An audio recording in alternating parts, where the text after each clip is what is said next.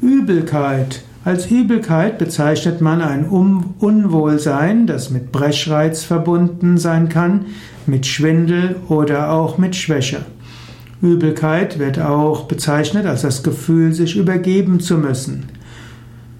Übelkeit ist manchmal ein flaues Gefühl und manchmal eben tatsächlich das Übergeben.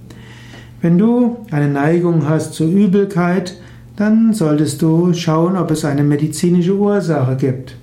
Gut, wenn du Frau bist und deine Periode ausgeblieben ist und du leidest unter Übelkeit, bist du vielleicht schwanger. Wenn du häufig ansonsten Übelkeit hast, dann musst du vielleicht deine Ernährung ändern, vielleicht mehr Yoga üben, vielleicht mehr Pranayama üben, vielleicht mehr meditieren.